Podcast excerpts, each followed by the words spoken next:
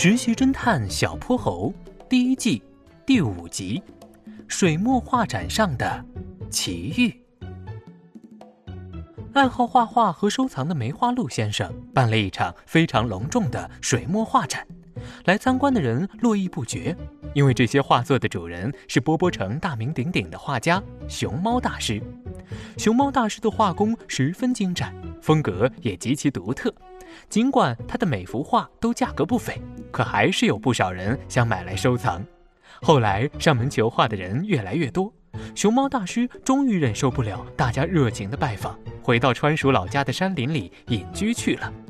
小泼猴可是被画展里的画晃花了眼，这每一幅都精妙绝伦，别具匠心。怎么样，这些画不错吧？画展的主人梅花鹿先生悄悄来到小泼猴身边。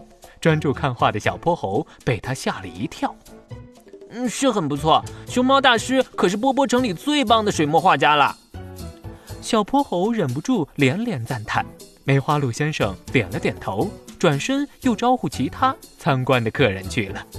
小泼猴继续参观着展出的水墨画。比起不俗的手法和功底，小泼猴更欣赏这些画的意境：空山新雨，明月竹林，山间清泉。不得不说，艺术也是情感传达的重要方式。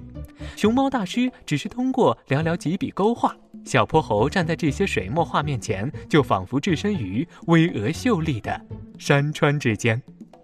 可是他突然被一幅装裱在塑料画框里、画着仙鹤的山水画吸引了视线。这幅画眼熟极了，好像在哪里见过似的。这幅仙鹤图好像在玄教授家里见过。小泼猴疑惑不已，画上那对活灵活现的仙鹤令人印象非常深刻，他绝对不可能认错。可是熊猫大师为什么要画两幅一模一样的画呢？小泼猴轻轻摸了摸这幅画，又惊讶地缩回手。他赶忙把梅花鹿先生叫来，悄悄对他说。梅花鹿先生，如果我没看错的话，您这幅画应该是买到假的了。梅花鹿先生震惊地瞪大了双眼，他弯下腰，低声问：“你是怎么看出来的？”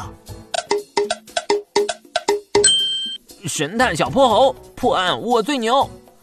我刚刚摸过了，这幅画的画纸根本就不是熊猫大师一直用的熟绢，而是普普通通的熟宣纸。嗯，熟绢作画时要非常小心，因为就算是很淡或者很细腻的笔画也会被留下来，而熟宣纸可就没那么敏感了，哪怕是有画的不均匀的地方，也可以用墨再覆盖掉。而且这幅画我在玄教授的家里见过，玄教授说他那幅画是用最心爱的智能夜视眼镜向熊猫大师换来的。梅花鹿先生笑了笑，拉着小泼猴来到了一个安静的角落。那你就能断定我这幅画一定是假的？其实我也不太能确定。不过您这幅画用的是普通的塑料画框，而其他画则是精致昂贵的实木画框，所以我才大胆推测您这幅是假的。小泼猴不好意思的红着脸挠了挠头。其实这幅画不是我买的，是我画的。梅花鹿先生弯下腰，附在小泼猴耳旁，小声说：“熊猫大师是我非常敬重的画家，我一直在临摹他的画。许多人都说，只靠肉眼已经很难分辨真假了呢。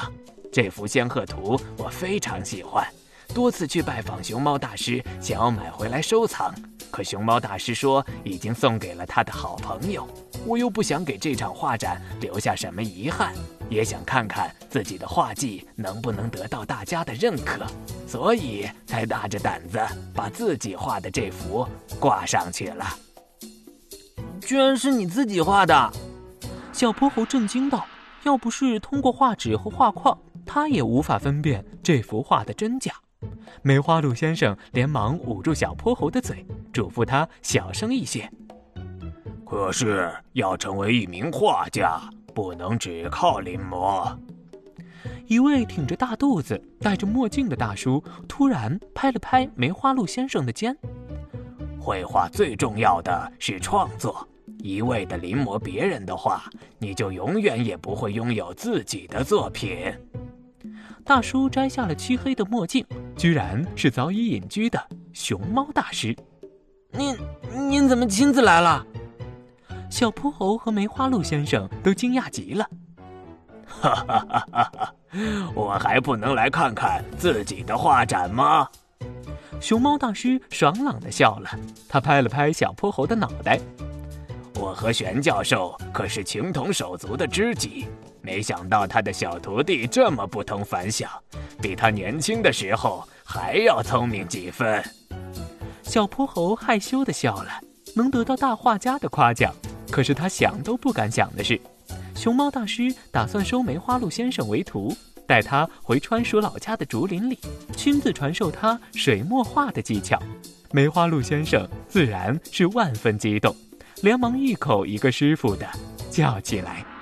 没过多久，有人寄给小泼猴一幅画作，笔法生动活泼，意境悠长深远，是非常优秀的作品。